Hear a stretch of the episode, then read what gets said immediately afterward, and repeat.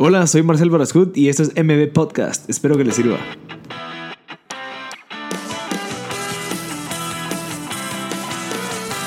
Hola a todos, gracias por sintonizar MB Podcast. Eh, para serles sincero, los extrañaba un poco. Definitivamente hace falta el poder pues darles este tipo de contenido. Eh, obviamente tuvimos que tomarnos un break para poder reunir al equipo, eh, hacer las estrategias y ver cómo vamos a agarrar el otro año pues este año, en este caso, ya estamos en el 2019. Les quería comentar un par de buenas noticias. Eh, ya tenemos un estudio eh, con calidad profesional. Tenemos micrófonos profesionales especialmente para podcasting. Tenemos tres micrófonos, tenemos pantalla, tenemos interfaz, tenemos todo lo necesario ya para poder grabar eh, y evitar errores, digamos, como ha sucedido, sucedido pues en algunos casos. por falta de conocimiento y de, de equipo profesional, pero en este caso ya, ya tenemos todo listo. El, estudio está ubicado en zona 15. Eh, tenemos pues planes desde para la gente que quiere empezar a, venir a grabar aquí con sus invitados o hasta gente que quiere empezar desde cero su podcast y, nosotros lo podemos apoyar con toda la parte de la creación del canal, la distribución, la edición, producción, preproducción, postproducción, todo lo que necesiten para que tengan pues un podcast de alto nivel y así empezamos a, generar esa cultura de, compartir contenido. Pero bueno, eso lo van a estar viendo más en mis redes. Les recuerdo que me sigan en Instagram como Marcel Barascut o me pueden buscar como M Podcast. La idea es que estemos siempre en comunicación. Yo estoy sacando videos semanalmente, contenido, pues pequeños, pequeñas cápsulas de los videos de los episodios pasados para que, para que o sea, realmente yo los motive a que los escuchen otra vez, o si en dado caso no los han escuchado, que los escuchen. Eh, de primero, el escuchar otra vez los episodios después de cierto tiempo, uno le encuentra diferentes eh, como, como perlas, como joyas. O sea, uno le encuentra diferentes ganancias eh, que tal vez no las percibió al primer momento en que lo escuchó. Entonces, vale la pena pues, volverlo a escuchar y también motivar a que sigan escuchando o que escuchen los primeros episodios, porque mucha gente se va por los últimos. O sea, si dado caso alguien se enteró por este episodio, probablemente tal vez no le llame la atención bajar hasta el 1 y empezarlo a escuchar otra vez, pero se lo recomiendo muchísimo. Hay mucho contenido y creo que vale la pena pues revivirlo e, incluso compartirlo. Entonces, eh, eso en este caso, vamos a darle la bienvenida a nuestro invitado, es Pancho García. Estoy seguro que mucha gente lo conoce, mucha gente ha escuchado de lo que ha logrado. Pues él tiene la empresa de Pancho y compañía, lo pueden investigar. Eh, creo que es una persona sumamente motivacional y motivadora, de, ya que pues eh, van a escuchar dentro de la historia que él pues se le detectó una enfermedad a una, una edad bien alta, o sea, realmente eh, una edad que tal vez uno no se lo esperaba y a base de eso pues conlleva muchas otras cosas, pero cómo él lo superó, cómo él lo lleva superando, cómo él ha logrado salir adelante y, literalmente seguir trabajando por impactar a los guatemaltecos. O sea, hace poco tuvimos el famoso árbol gallo y eso fue una idea de, la empresa de Pancho García. Entonces creo que vale la pena entenderlo. Obviamente... Eh, y motivarnos e inspirarnos de que sí se puede a pesar de todas las adversidades y le ponemos las cosas en las manos de Dios creo que podemos salir adelante. Entonces, escuchen el episodio número 39, por cierto. Eh, estoy bien contento que llevamos 39 episodios subidos, ya tenemos 45 grabados, me muero por llegar a los 50, ya estamos ahí en contacto con muchas personas para poder pues siempre brindarles el mejor contenido. Entonces, muchas gracias, de verdad, les agradezco por, por seguir pendientes de M Podcast y espero que les guste el episodio número 39 con Pancho García. Francisco Pancho García, eh, muchas gracias por abrirnos las puertas de su oficina, de su estudio creativo, para poder recibir al equipo de M Podcast y poder conversar un poquito sobre ustedes, su vida, su trayectoria. Creo que eh, su trayectoria, su experiencia es muy valiosa para la generación nuestra, digamos, la gente que está ahorita viendo cómo puede seguir adelante, cómo se puede inspirar, eh, cómo no se puede dar por vencido, ¿verdad? Que es algo bien interesante. Entonces, por eso fue que lo contactamos eh, creo que es muy valioso lo que sabe. Entonces, quisiera empezar de primero todo, ¿por qué ciencias sociales? Eh, ¿De dónde sale tanto interés de las acciones humanas? Eh, de, de, dónde surge eso, Pancho? Surge desde que eran desde que era preadolescente. Ok. Yo quería saber qué estábamos haciendo aquí, sobre la tierra. Es cuál era el sentido de la vida. ¿Por qué habíamos... ¿Por qué éramos tan diferentes? Ok. ¿Por qué, ¿Por qué racismo? ¿Por qué violencia? ¿Por qué el hombre contra el hombre todo el tiempo? Y entonces yo me, me convencí de que lo mejor que podía hacer era estudiar sociología o antropología. Pues no había ninguna universidad que, se, que yo pudiera estudiar eso porque los, los horarios eran muy complicados. Tomaban, eran, son, son carreras que son para gente que solo estudia. No que estudia y trabaja. Yo desde los 16 años tengo que trabajar. Para mantenerme, para comer, ¿ves? Ok. Y entonces no podía estudiar antropología ni sociología. Entonces me metí a mercadeo. Ok. Pero me, me decepcionó. La universidad me decepcionó en, en, el área de mercadeo. Y me pasé a ciencias políticas y sociales, que era la carrera que más se parecía. Antropología y sociología. Antropología y sociología, pero que sí podía estudiar. Ok. Y, el horario. Y digamos, el momento de su juventud, porque de eso estás hablando de los 16 años, cuando se dio cuenta que le interesaba esa, ese, cuestionamiento de por qué estamos aquí, eh, por qué somos tan diferentes, por qué, por qué fue, de qué surge ese, esa, esa, esa surge, duda y curiosidad. Surge de que yo estoy en un colegio que era el Liceo Javier, que, que nos dio un pensamiento crítico muy sano, es, que nos formó un pensamiento crítico muy sano. Y de una familia donde mi papá, que era español, nos, nos hacía ver y, hacía preguntarnos cosas que probablemente no las veíamos así, o no las hubiéramos visto así si él hubiera sido guatemalteco. Él tenía una frase que siempre me decía, yo amo más a Guatemala que tú, okay. porque yo escogí vivir aquí. Okay. Él tuvo la decisión de, de venirse a vivir aquí. Sí. Okay. Y entonces y se enamoró de mi mamá, que era una guatemalteca, y ya se quedó aquí hasta los 50 años, que fue a Boston. Ok. Y con mi mamá y mis hermanos pequeños, fue cuando yo me quedé solo en Guatemala. ¿Cuántos años tenía usted cuando se quedó solo? 17 años. 17 tenía dos hermanos grandes, uno murió, que tenían 21 y 20 respectivamente. ¿Y usted decidió quedarse, perdón, tú te, decidiste quedar aquí en Guatemala o fue por las por cuestiones de algo fue, más? Fue circunstancial. Ok. Fue porque mi mamá me dijo, voy, se, se, se habían dejado de un año con mi papá, mi papá se había ido un año antes. Mi mamá me dijo, mira, yo quiero ir a ver a tu papá, eh, me voy a ver a tus hermanos pequeños, pero hay alguien que que tenía que responder por la deuda. ¿ves? Ok. Y el único que tenía un trabajo fijo en ese momento era yo. Y lo, yo asumí la deuda. Entonces me tenía que quedar. ¿Y usted era el hermano más grande o más pequeño? No, yo era el del medio. El del medio. Yo fui, varón fue la nena. Ok.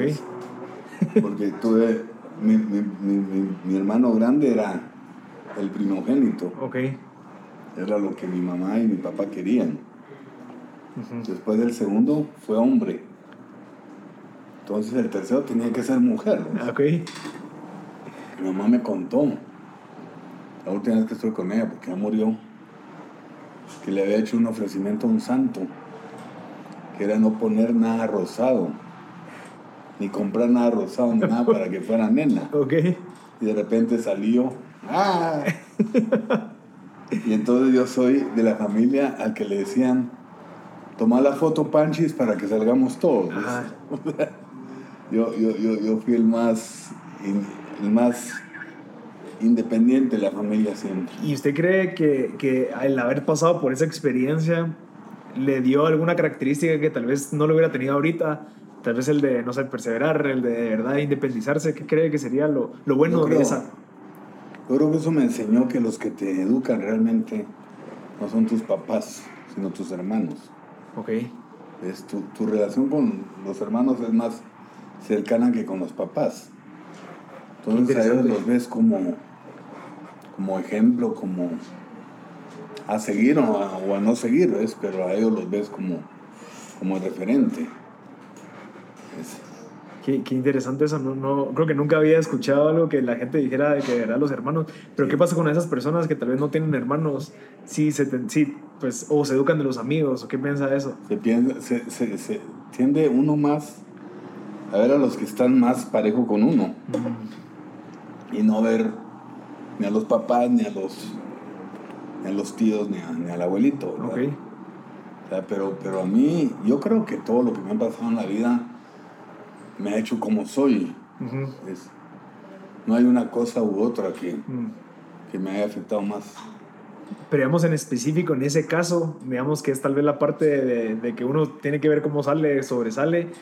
Tal vez ahorita usted lo ve y dice, ok, si yo no hubiera pasado por eso, en eso en específico, no lo tendría yo ahorita. ¿Tiene algo identificado como eso?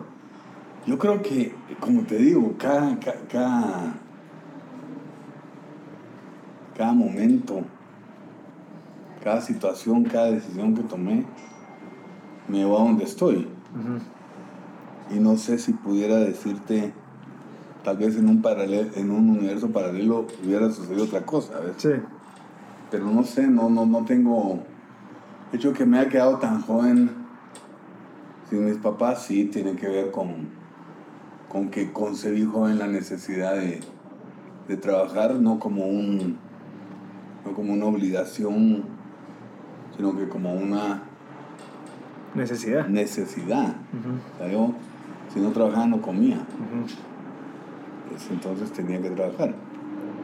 ¿Cuál- ¿Y cuál fue su primer trabajo? Vendía, cuando, cuando esto sucedió, vendía relojes en una relojería que se llamaba Tic Tac. La, la que actualmente sigue. Sí, Ah, ok. era de la mamá de un amigo. Y yo le pedí trabajo y me dio de vendedor de relojes en, en la sucursal de la 17, entre 17 y 18 calle. De las primeras De las- tiendas. Sí. Y, y me iba, pues bien, o sea, podía juntar dinero para comer y para vivir, ¿ves? Qué interesante. ¿Y se recuerda algo que aprendió en ese trabajo? O sea, digamos, en ese trabajo en específico, algo que, es que, que lo, Sí. lo aplica todavía. ¿Qué sería? que no, tú tienes que entender que cuando el cliente dice cuánto cuesta, ya compró. Ok. Qué interesante. Eso, eso ya, eso fue una cosa que aprendí en la calle. Ok. Cuando el cliente me decía cuánto cuesta, ya solo era cuestión de poner de acuerdo Ya. en, en- en el precio, en, en cómo- en cómo lo iba a pagar. ¿Y, y eso se dio cuenta ahorita que está viendo por atrás o en ese No, momento? no, en ese momento. En ese momento. Yo, yo, yo he tenido una suerte, y eso es una suerte que, que siempre me ha gustado aprender de lo que me pasa. Yo creo que la vivencia no es más que eso, es vivencia, no es experiencia. La vivencia es la suma de la, la experiencia es la suma de la vivencia más el análisis de la vivencia. Ok. Pero no solo es la vivencia, es tú puedes vivir y no darte cuenta de qué has, de qué has hecho. Ajá.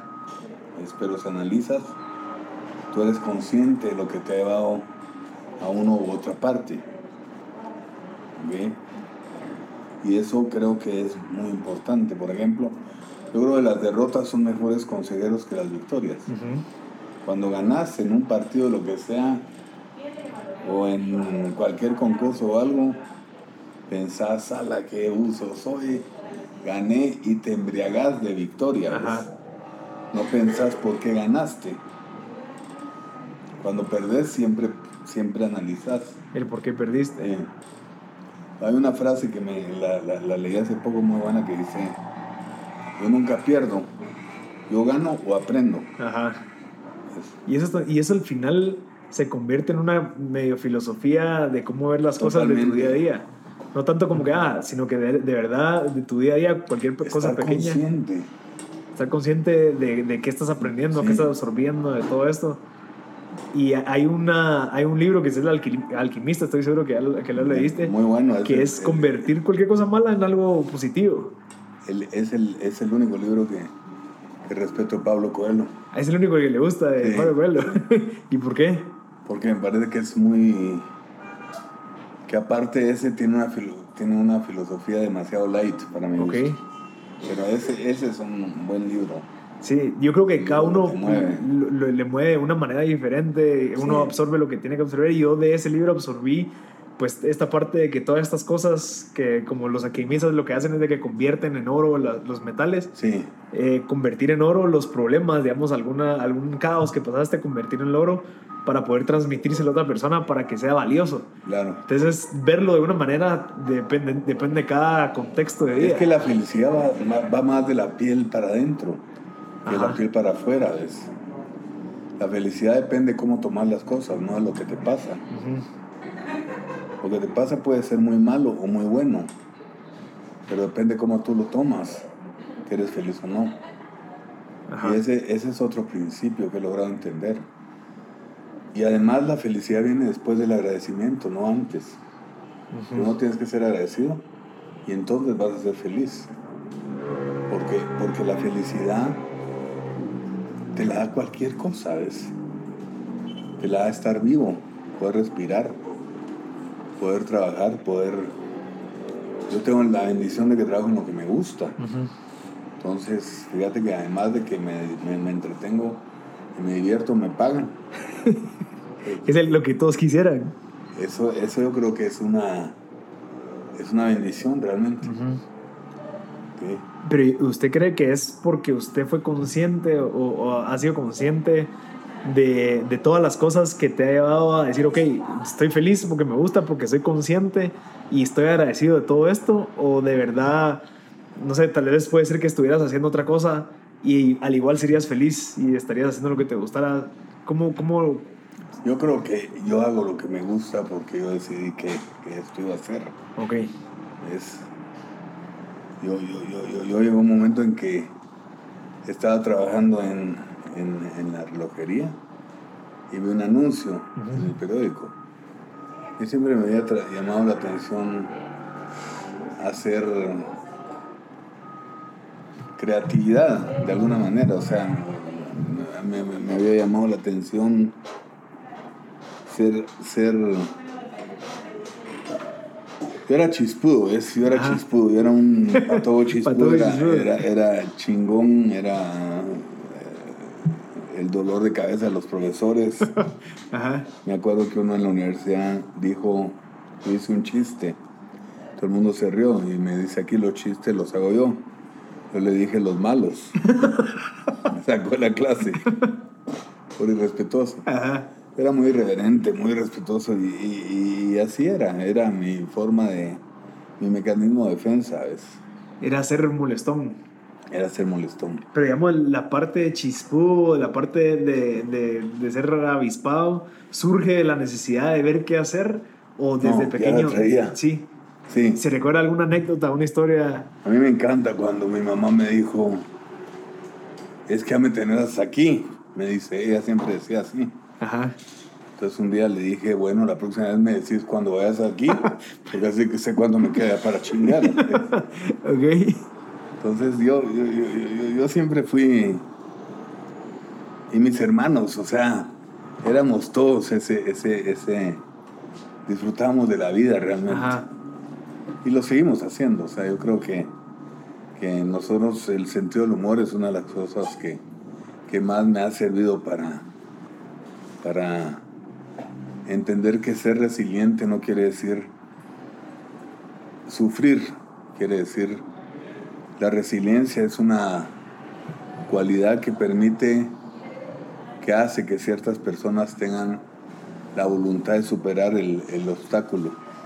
Es, sí, sí, yo creo que la, la resiliencia es es, es, es, realmente ser creativo. O sea, ser creativo, topas algo, ok, ¿qué más puedo hacer? No me puedo caer. Claro. Porque es, creo que es muy diferente la parte de ser perseverante.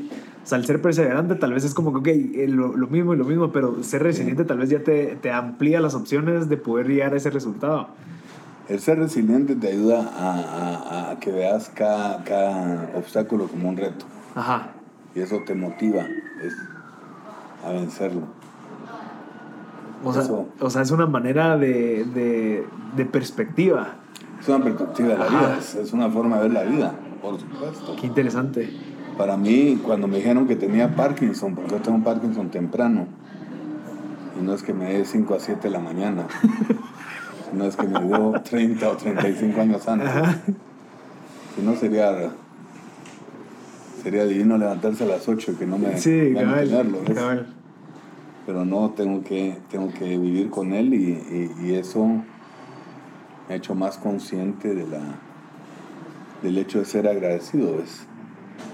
porque yo estoy todo el tiempo consciente de que una enfermedad que hasta el momento es incurable porque no la han no la han aprendido no, no, no, no, saben cómo curarla es- y que es, dicen los doctores, degenerativa, pero yo gracias a Dios estoy mejorando, cada día estoy mejor. Está ganando a la... Sí, yo eh, te- te- tuve, tuve problemas a, a nivel de que ya no podía ni escribir, no podía ni, ni, ni firmar un cheque, entonces ahora estoy mucho mejor. ¿Y cómo, cómo fue? Si quiere empecemos de... Porque fu- me contó que fue como a los 30 años. A los 40. A los 40 años fue. Pero fue un día para otro, fueron síntomas... No, me dieron, me- me- me- yo jugaba squash. Era el, yo hice mucho deporte, pero, pero el que más constante hizo durante más tiempo Squash. squash. Ok. Y yo iba a jugar tres o cuatro veces por semana. Y llegó un momento en que me dolía mucho la mano cada vez que jugaba. Yo dije, ¿qué, qué será? Yo creí que era una cuestión mecánica. Entonces fui donde un traumatólogo, un amigo. Me dijo, mira, eso puede ser túnel del carpo. Me hicieron los, los, los exámenes y llegaron a la conclusión que no era túnel del carpo, sino que era algo más serio y que era neurológico. Entonces empecé a buscar diagnóstico en Guatemala y conseguí 12 diagnósticos. Diferentes. 12 diagnósticos diferentes. Y, lo- y todos les dijeron lo mismo. Todos me decían, esto es algo que ellos creían que era, porque el Parkinson estaba muy localizado. Ya. Eso fue una cosa que, una de las cosas que engañó a los doctores. Entonces, solo hubo uno de los, de los 12 que había aquí en Guatemala que, que me dijo es Parkinson temprano. Entonces, cuando te dan ese diagnóstico, vos querés corroborarlo, ¿ves? Sí. Entonces, no, no, no, no, fue posible aquí en Guatemala. Y me fui a la clínica Mayo en Jacksonville, en Florida. La clínica Mayo es una de las clínicas de mayor prestigio en diagnóstico que hay en el mundo. Entonces ahí me dijeron que tenía, Parkinson temprano. tenía Parkinson temprano. Pero ahí usted lo único que tenía era dolor de muñeca. Pero ya, ya, ya en ese entonces, ya cuatro años después de que me había dado dolor de muñeca, ya, ya, ya, ya tenía más síntomas como se llama poker face, que es perder la expresión de la cara. Y, y ya me temblaba la mano mucho, ya era incómodo mantenerme despierto, ya, ya estaba mal. Entonces de ahora, de, de, de, de ahí en adelante solo he hecho mejorar, ¿ves? Wow. Y de esos cuatro años, ¿usted ya tenía su empresa? ¿Y ¿Qué, qué es lo que estaba haciendo? como- Sí. ¿Y cómo fue ese cambio de, de, ok, mira, tengo esto? ¿Cómo fueron sus días laborales? complicado porque me, me, me, me cansaba mucho, me cansaba mucho y no podía, no podía concentrarme. Eso los, los años que no tuve diagnóstico. Eso. Cuando supe que era la, la, la, la enfermedad ya la enfoqué y me enfoqué a pelear con ella y, y, como te digo, voy ganando. Y su enfoque para, para contrarrestar, digamos, esta enfermedad, ¿cuál es? ¿Es la meditación? ¿Es el pensamiento positivo? Medito, rezo, Ajá. yo tengo mucha fe en Dios. No soy parte de ninguna iglesia, pero tengo mucha fe en Dios. Una relación muy particular, es muy, muy mía con Dios y, y- y- yo siento que nosotros tenemos, somos seres hechos a su imagen y semejanza. Y eso quiere decir que tenemos algo de Él en nosotros. Y cuando logras me- meditando hacer que eso se reúna con, con el todo es mejoras, o sea, te sentís mejor, te sentís más pleno. Yo estoy, yo, yo, yo, yo, creo que esto se lo debo a Dios en gran parte. Bueno, de hecho todo. ok, y, y, todo este, este mejoramiento y aparte de la relación con Dios surge a base de esta enfermedad? ¿O usted ya era creyente? Ya tenía... No, yo era creyente, Yo, yo, yo, yo siempre he sido creyente y tenía también una relación desde que era joven, una relación muy, muy particular con Dios, a pesar de que estuve en un colegio católico, mis papás eran católicos, yo tenía una relación muy, muy, muy, muy, muy especial que no es, que no es la... La religiosa. No, no religión es una palabra muy bonita porque religión viene del latín religare, que significa reunión. Entonces yo creo que cuando uno es religioso, tiene más oportunidades de reunirse con Dios. Cuando uno es no cuando uno ve las cosas desde un punto de vista tan tan definido como usar la Biblia como un manual de vida, creo que se complica porque la Biblia, la Biblia es, la Biblia es binaria, ¿ves? Cuando los, cuando sí o no. Sí, cuando te están diciendo los diez mandamientos no es selección múltiple. Ajá. Eso los obedeces o no los obedeces. es entonces eso, eso, eso te permite entender la religión de otra manera. Ok, y digamos, Qué, qué, interesante, porque tal vez la, la, parte difícil de tener 16 años, quedarse solo, trabajar, lo acercó más a Dios cuando tal vez alguna persona te hubiera sentido como, como, mira, no sé, en contra de eso. O sea, que cree que tuvo una excelente decisión entonces de seguir con esa reunión, digamos, esa... esa lo que pasa es que nunca, no, yo, a pesar de que he tenido crisis de fe, nunca creí que, que, que, que te dejaran solo. ¿ves? Ok sea, para mí ese, esa relación con él siempre ha sido de amigos.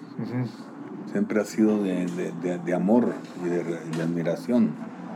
Entonces, no, yo nunca... Hay momentos en los que decís, ah, no. ¿Cómo así? Sí, ¿cómo así? Pero, pero eso... Es parte del proceso. Parte del proceso. Qué interesante. Qué, qué, qué, bonito esa perspectiva. Eh, también porque no sé, saber toda esa trayectoria, esta parte difícil a los 40 años, tal vez si no hubiera tenido esa relación, hubiera sido mucho más difícil el, el, el vencimiento, digamos, de esta enfermedad. Claro, claro, hubiera sido más difícil. Creo que uno solo no, no, no, no, no lo hace. Qué, qué interesante. Y digamos, ahorita, un día normal suyo, ¿cómo funciona? ¿A qué hora se despierta? ¿Qué es lo que Me hace? despierto a las 6 de la mañana todos los días. Tengo que tomar pastillas a esa hora exactamente. La, la, el tratamiento es complicado porque tienes que ser muy disciplinado con las horas de, de las pastillas. En las que consumir las pastillas. Y me tomo mis pastillas, luego me baño, voy a desayunar y vengo a trabajar. Normalmente, muchas veces tengo a primeras horas reuniones en fuera de aquí. Ah, ok, con clientes o posibles clientes. Y, o reuniones de trabajo con creativos, porque yo asesoro a otras compañías, a pesar de tener mi compañía, yo hago otro tipo de asesorías, ves que no son necesariamente mercadeo. Ok, ¿y ese tipo de asesoría no es para la competencia o si es para.? No, no, no, no, es, es otro es, es, más que todo política. Ah, ok. Sí, porque usted estuvo en la campaña de Oscar Bichet apoyando con la parte... Así es.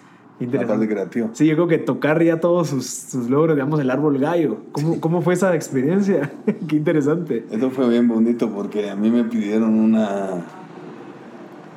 Es, en ese momento no, le, no hablabas de activación de marca, que ahora ya se llama. Sí, ya tenía todos los conceptos bien definidos. Pero en ese momento era, en 1985, me pidieron una campaña que, que pudiera competir contra las, las, luces Campero. Ok. Y el, y el desfile navideño país. Entonces yo, a mí se me ocurrieron dos cosas. Una, hacer un árbol, como lo que, en lo que quedó, ¿verdad? Que era un árbol que para mí todos los años debería cambiar. Ok. Esa era mi idea, que un año iba a ser tradicional, que era el primer año. El segundo año yo tenía pensado que iba a ser un árbol hecho con hierro forjado, así también enorme, Ya. pero con macetones de, de hojas de pasco, de Ok. flores de pasco. Y el tercer año, entonces, que lo que te iba a hacer llegar a verlo era cómo era el árbol ese año. Ah, sí, como la curiosidad de qué me Sí, tienen de sí. nuevo. Pero, pero se quedó en el árbol y yo me fui y pero se creó la tradición, ¿ves? Entonces Pucha, entonces funcionó lleva bien. Casi 30 años, 30, Lleva en el 33 años. 86 se hizo, Wow. 32 años. Interesante. ¿Y cómo, cómo, bueno, hay dos preguntas ahí. ¿A base de qué surge esa idea? ¿Qué era lo que usted esperaba, se esperaba lograr esta, esta, este legado que logró dejar ahorita con este árbol gallo? Y también la otra es qué se siente verlo y decir, pucha, que, que esa idea que yo tuve hace 30 años. E- Eso, eso lo tengo más claro. Ajá. Eso lo tengo más claro. Se siente, se siente muy satisfactorio y se siente muy bonito ver que cada año la Navidad empieza con el árbol gallo y, que, y que ahora ya está en muchos municipios, además de Guatemala, y que es, es una tradición realmente. Sí, O sea, cuando creas una tradición, dices, puchicas, por 32. Sí. Bueno, por 5 años está bien, 10 va, pero Sí. 32 años. Es, Y va a seguir. es muy satisfactorio, yo ya espero que siga. Y, y- y por otro lado decís, esto no es solo mío, esto es de toda la gente que, Que estuvo con usted. estuvo conmigo en ese momento, que me ayudó a, a- convencer al cliente. que el cliente mismo es que se atrevió a probarlo. Ajá. Sea, me acuerdo que era Edgar Díaz, gerente de, de mercadeo de, de un grupo de la, de la cervecería. Y con él fuimos y, y convencimos y, y, y se creó el árbol gallo, ese ahí está. Qué interesante. Pero es, es, es, es muy bonito, es muy, muy satisfactorio. Sí, porque al final no solo es la tradición de irlo a ver, sino que lo que se aglomera alrededor, sino que Alrededor, es como sí, las buena- familias. Es buena vibra, ¿ves? Ajá, Buena vibra, o sea, la Navidad solo trae buena vibra. ajá. Y, y, y, y, estar al lado de un árbol, no importa que sea, que no sea de verdad, pero que Qué interesante. En, el corazón de la gente sí es de verdad. ¿no? Entonces, eso, eso hace que sea una convivencia más bonita, porque es gente que, la gente que llega a ver el árbol gallo no puede ir con mala onda. ¿ves? Cabal. No, incluso estoy seguro que se reduce la violencia en esos días, Sí. estoy seguro que del área, o sea, ¿por qué? Porque logra, que, que es una teoría que tiene mucha gente, que es cuando dejas que la gente salga a las calles, cuando la gente salga, se reduce la violencia, porque ya hay más gente, ya... Eso pasa en Navidad. Si te das cuenta, Guatemala no tiene parques. Los parques de Guatemala son los malls, Ajá. son los centros comerciales. Ahí es donde la gente pasea, ¿ves? Entonces, el, el- el- la época de Navidad, el hecho de que el árbol gallo esté ahí es como un símbolo de, humano, si la cosa es mejor Es de lo que pensamos. Exacto. Qué, qué, qué bonito.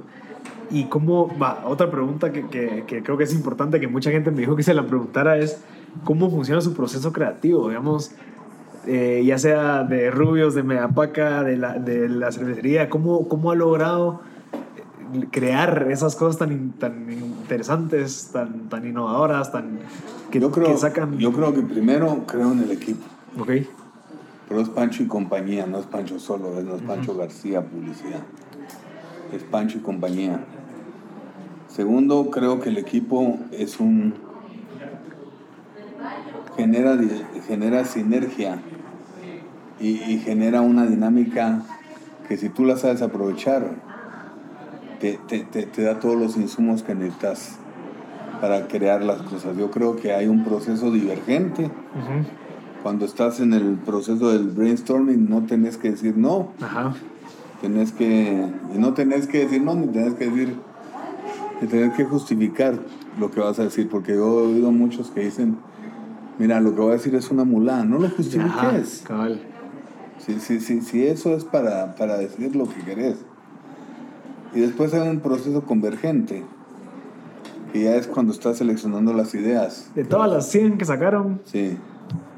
Y hay, hay, hay otra cosa que a mí me parece que es muy importante. Nosotros le decimos publicidad estratégica, pero para mí es publicidad inteligente.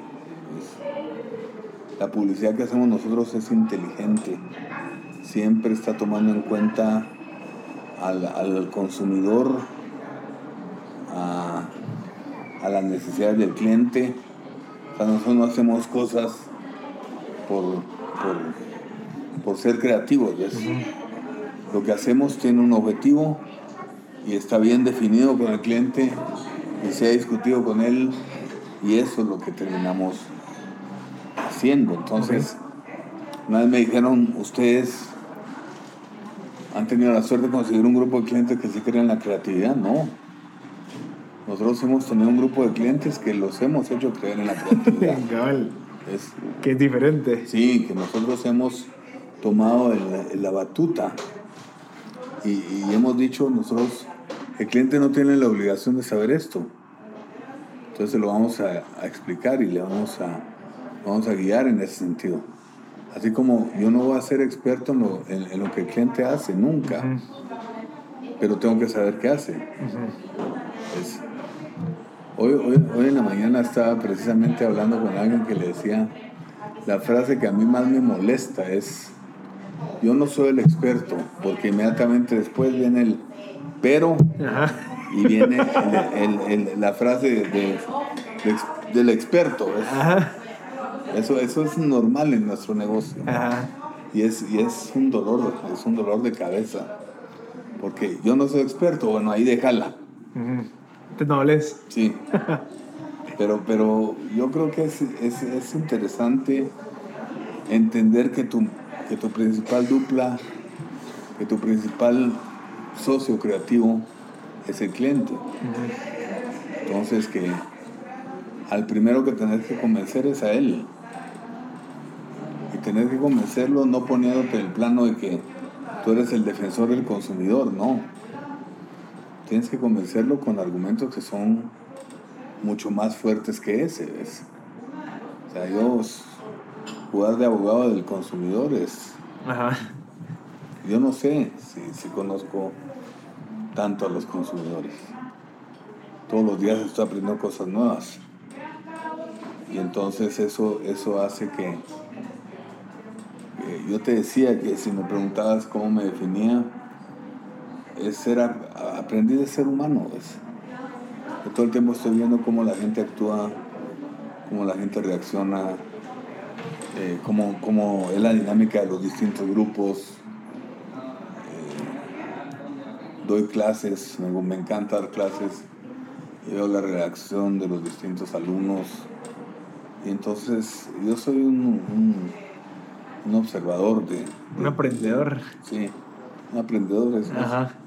sí porque eso de aprender las, las no sé el consumidor las conductas todo eso pues le abre un poquito el panorama de oportunidades que tal vez si no estuviera tanto estudiándolos o viéndolos no las encontraría no es, es buscar la empatía Ajá. Es lograr entender que tú tienes en determinado momento que cambiar tus valores para entender los de, mm. los de otra persona, o sea, pero realmente... Ser humilde, entender, de, sí. entender que uno no sabe nada.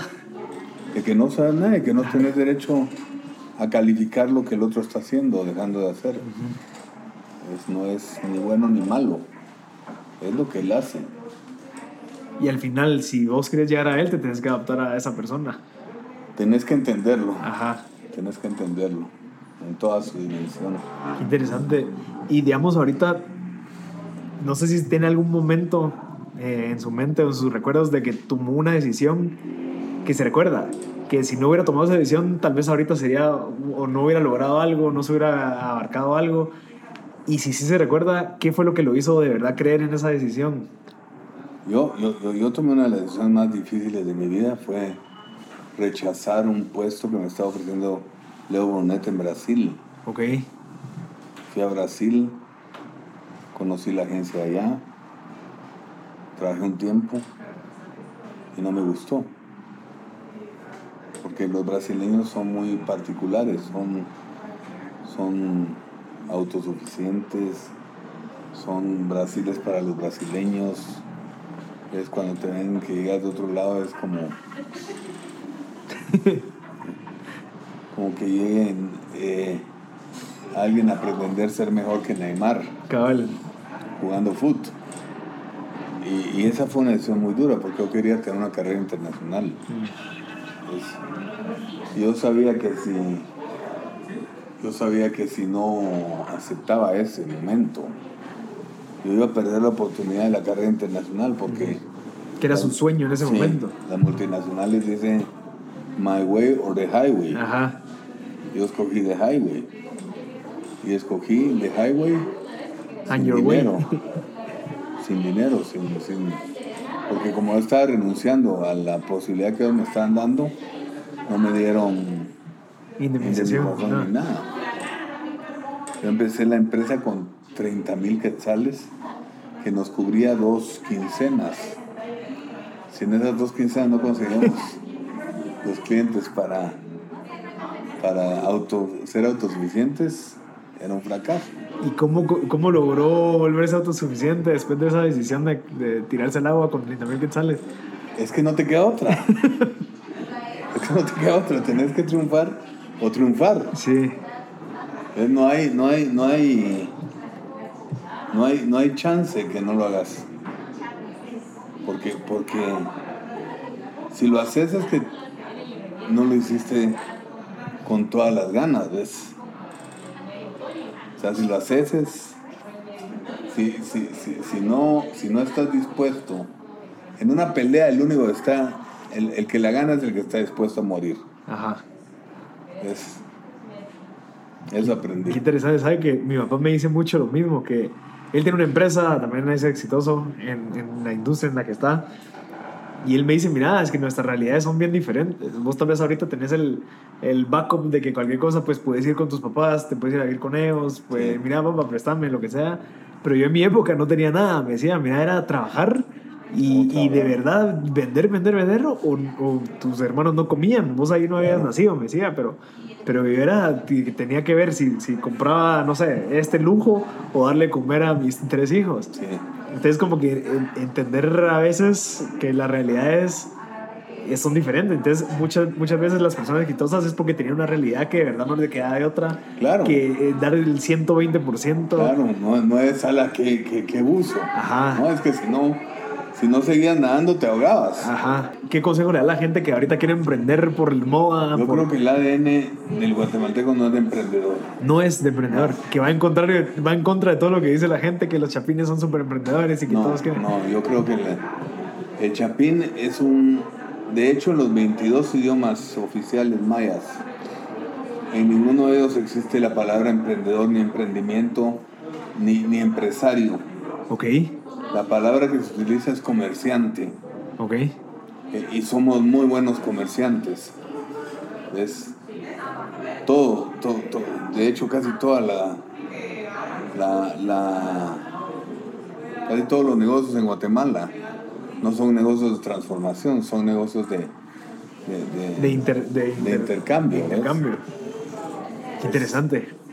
Entonces, para mí, no es que el guatemalteco no sea buen trabajador, es que no tiene el, el- el- el- El ADN. el ADN de Gua- Guatemala. No, no sé, no estoy seguro, pero creo que no tiene ninguna patente a, ni- a nivel mundial. Ok. Es ya solo con solo, eso te das solo cuenta. la, solo el 3M. O el Incaparina. Pero el Gaparina no sé si está patentado como un invento, no sé. Ah, ok. Pero, pero ahí lo que sí te aseguro es que 3M, solo 3M, tiene 75 mil patentes activas. Wow.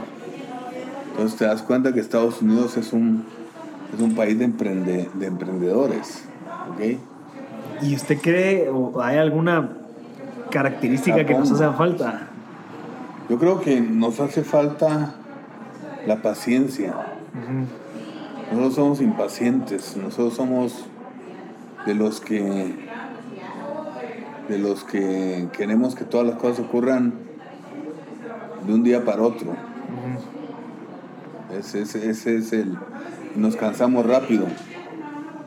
guatemalteco es buen, es buen corredor de corta distancia, pero no es de maratones. No es maratonista, nosotros somos a pesar de a pesar de Mateo Flores, a pesar de sí, Eric Barrondo. a pesar de Eric Barrondo, pero, en términos generales no somos no somos de estar disciplinadamente haciendo algo por mucho tiempo. Por mucho tiempo. Sin ver resultados, tal vez a corto plazo. Sí, sí, somos mucho más cortoplacistas. Yo creo que incluso la parte de la geografía, la ubicación de nuestro país ha hecho que nos volvamos muy cómodos. O sea, tenemos el clima perfecto, eso, tenemos, tiras algo del suelo y ya te crece.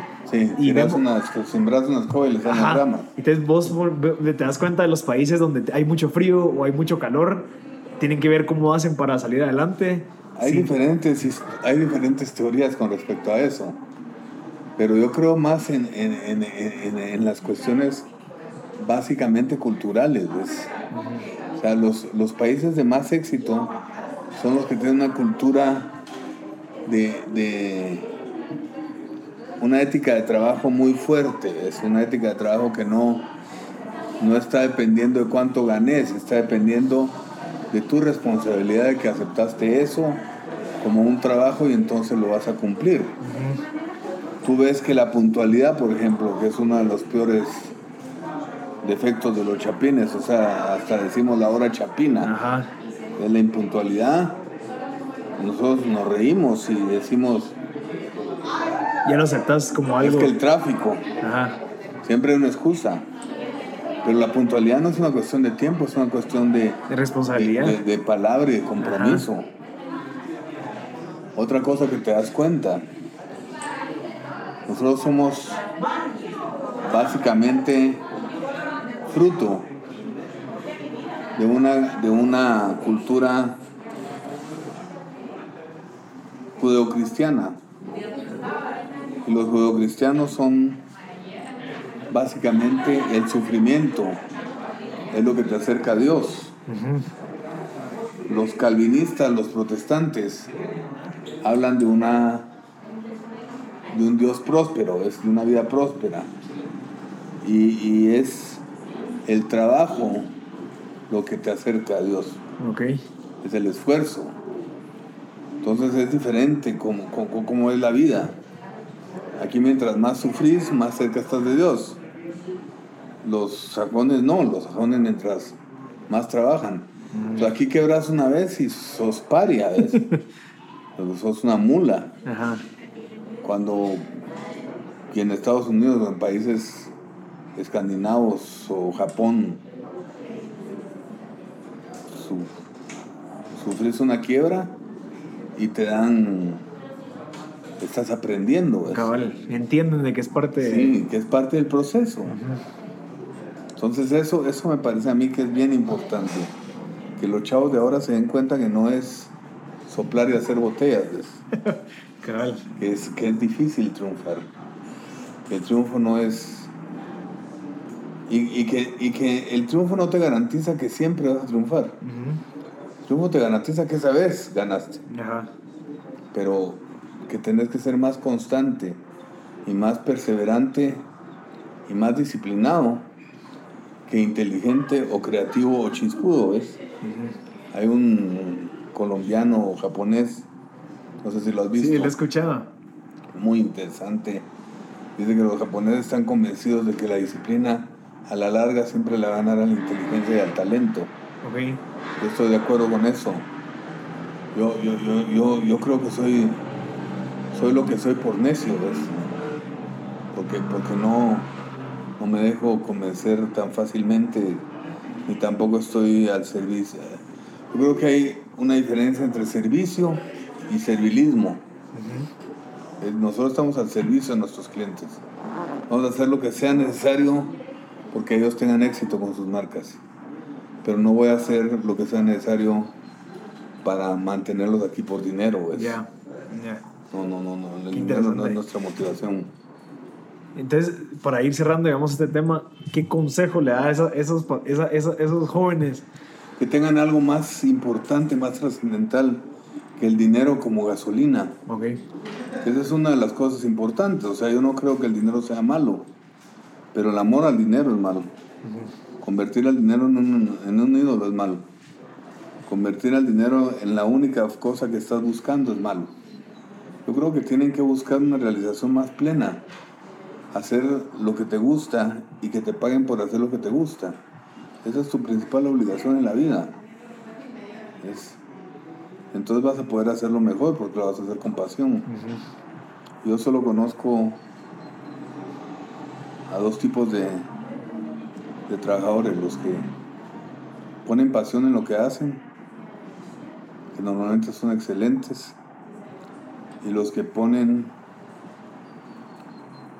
lo único, o lo mínimo que hace falta para cumplir, es lo que los hace mediocres.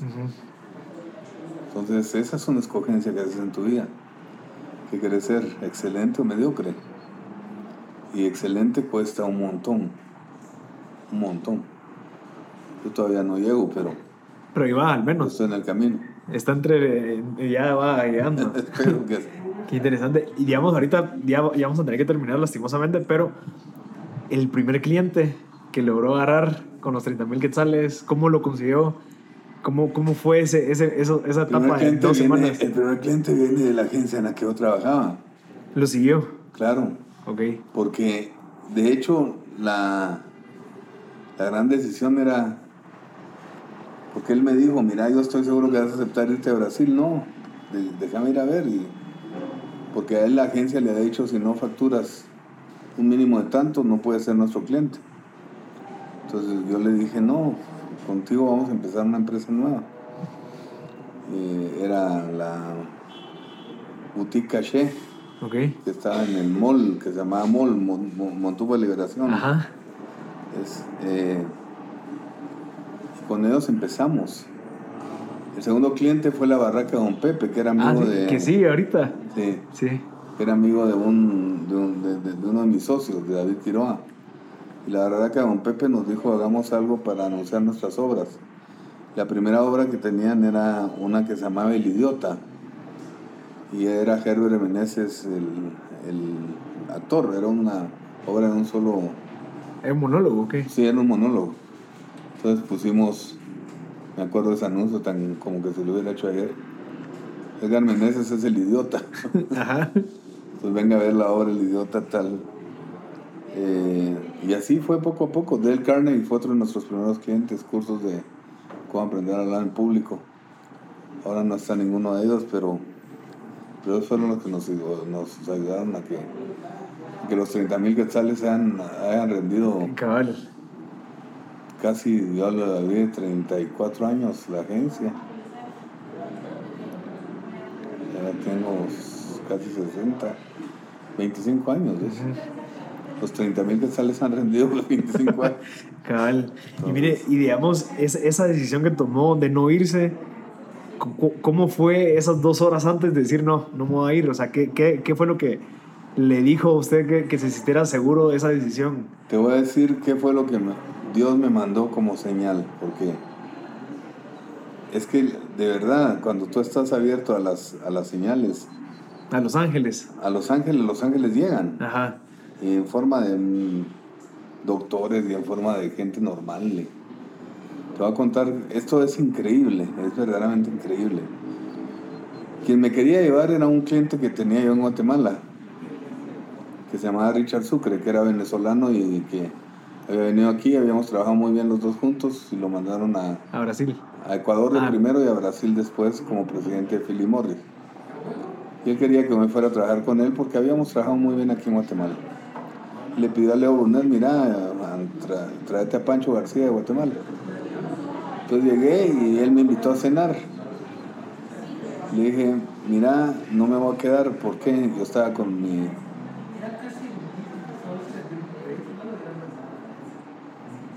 Estaba, estábamos cenando. Y yo le dije, mira, no me voy a quedar. ¿Por qué me dices la oportunidad? Si es por cuestión de dinero, yo hago que te paguen lo que vos querés que te paguen. Porque yo sé cuánto facturo. Y no, no es cuestión de dinero, es cuestión de que no me siento seguro en Brasil.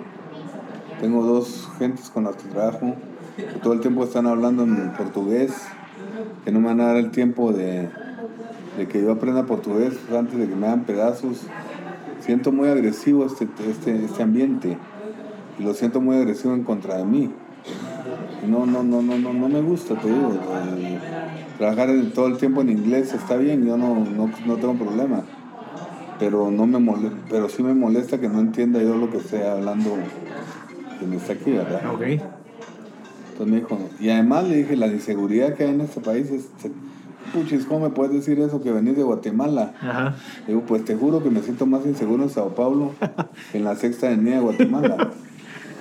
Y en ese momento entró su chofer, te lo juro, Ajá. llorando. Le dice, don Richard, me acaban de robar el carro, a punta de pistola.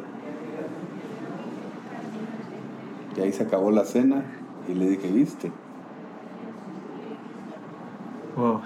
El día siguiente llegué a su casa y le dije, mira, lo que viste ayer fue, un- fue una señal. Yo estaba pidiéndole a Dios que me diera una señal si me tenía que quedar o ir y, y me la mandó. Entonces yo no pude aceptar. Y no fueron dos horas antes, fue como dos o tres días antes de decirle que no. Ajá. Porque yo no me sentía cómodo, ¿ves? Yo creo que lo más feo que hay en este mundo es por verte bien tratar de ponerte unos zapatos que no te quedan, ¿va? No tiene sentido. Entonces, si estás cómodo con tus zapatos y no importa lo que diga la demás gente, vos estás bien con tus zapatos, déjatelos. No, no, no te los vas a cambiar por unos que te queden, se vean más bonitos, pero que te queden peor. Ajá. No tiene sentido. Qué interesante. Y digamos, en, en- en este caso, ¿usted ya tenía pensado ya armar la empresa de, de- que tenía la- lo- con los 30 Sí, yo desde. No con los 30 mil quetzales, yo creo que iba nada más. Pero yo, yo, yo sí tenía pensado armar la empresa porque había cinco años antes y había empezado a, a, a pensar que me quería independizar para no, para no depender de un, de, de- un jefe con el que no, no necesariamente estaba de acuerdo. Y los últimos, los primeros cinco años en la agencia fueron maravillosos. Pasé tres años, el último sobre todo, lo pasé sufriendo increíblemente, lo pasé muy mal. Y, y a eso me había hecho decidirme a que iba a abrir una agencia y me dice, un amigo me dice, ¿y por qué no la has abierto? Digo, porque tengo miedo. ¿Y a qué tenés miedo? Al éxito. ¿Cómo así me dice? Sí, le digo, porque mira, yo qui- quisiera creer que mis principios son principios, pero me da miedo que cuando tenga dinero cambien, cuando tenga éxito cambien mis principios. Y él me dijo, mira, si cambian es que nunca fueron principios. Mm, Pues entonces abrí y, y enfrentarte a tu propio ser. Y así me decidí abrir. Y ahorita pues siguen siendo sus principios. Pues los he tratado de mantener lo más que puedo, pero sí, sí, sí, a veces flaqueas, ¿va? Sí. Con la mejor forma de probar si tu principio es principio es cuando te duele la bolsa. Ok. Cabal, cabal. Ahí sí es cuando, ahí sí es cuando te pones macho, ¿va? Perfecto, Pancho. Para ir terminando, ¿algún libro que le haya cambiado la vida, que le quiera recomendar a la gente que está escuchando esto? Yo creo que todos los libros aprendes algo de todos los libros. Yo creo que la lectura es un hábito que a pesar de la tecnología uno no debe, uno no debe perder. No, no, no debe darle chance a, a- A parar de leer. a parar de leer.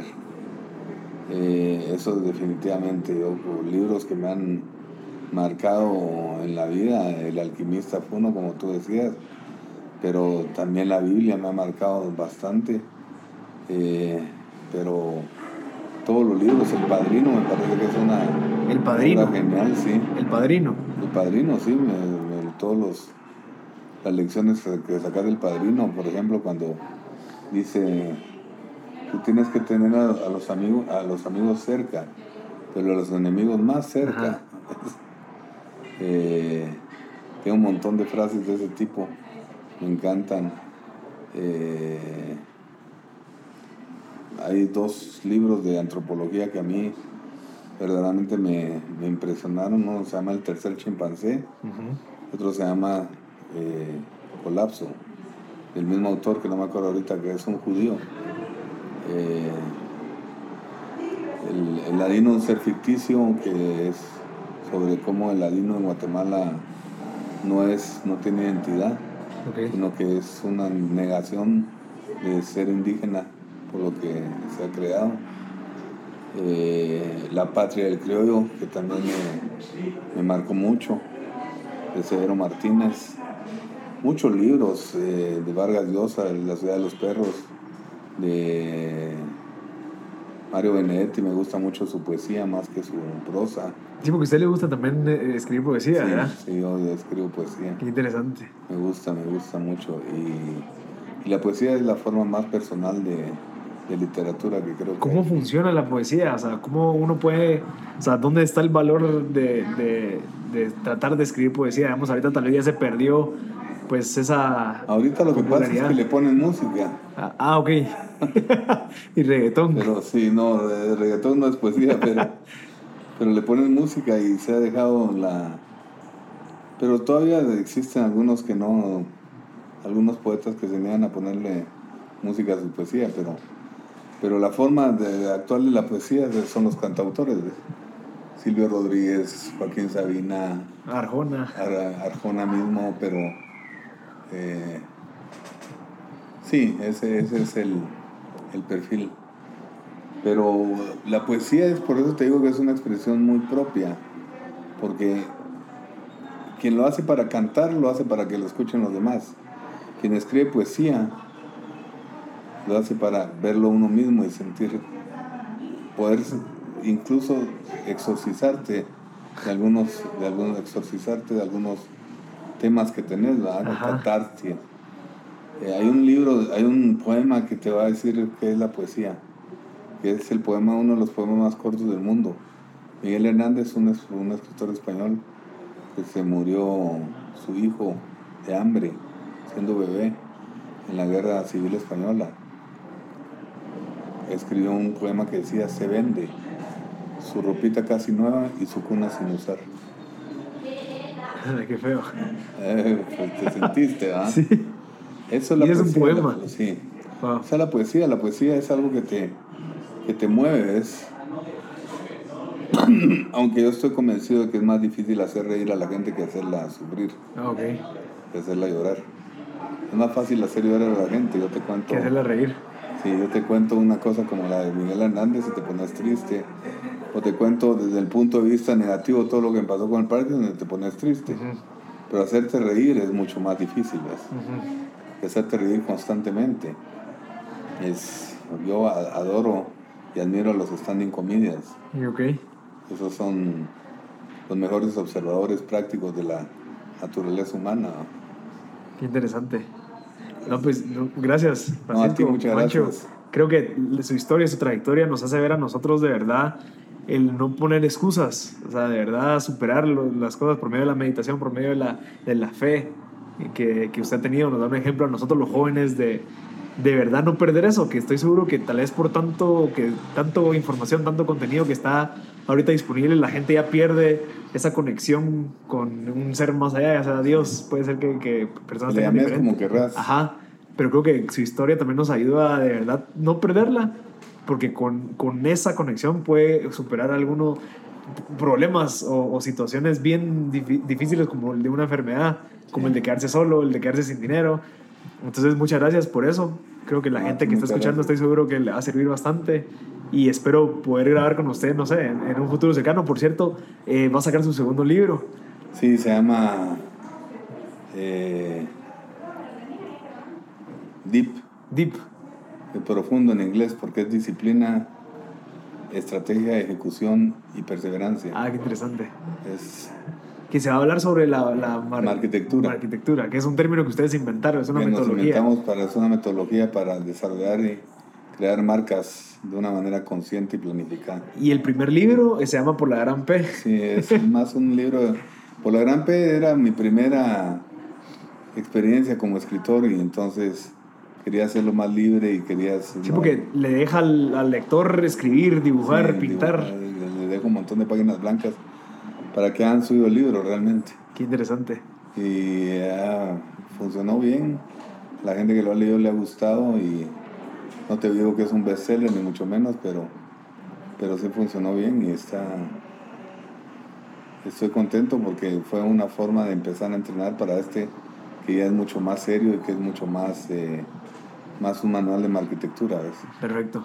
Buenísimo. Pues muchas gracias, Marcelo. gracias a usted por su tiempo. No, un placer. Gracias, mucho gusto conocerte. Gracias, igualmente.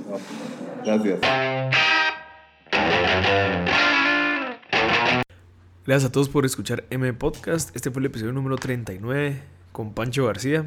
Espero que les haya gustado, espero que lo puedan eh, compartir si en dado caso creen que le puede servir esta información a alguien más. Les deseo todo lo mejor. Obviamente seguiremos subiendo los episodios. Obviamente vamos a seguir buscando gente increíble como, como el que tuvimos en este, en este caso. Y si en dado caso tienen a personas que nos puedan recomendar, por favor escribirnos en Instagram, ya sea Marcel Barascut o en correo a info.mpodcast.net. Eh, estamos en busca de personas que quieran compartir su, su historia y así pues cambiarle la realidad a muchas personas. Así que muchas gracias y los veo el otro jueves.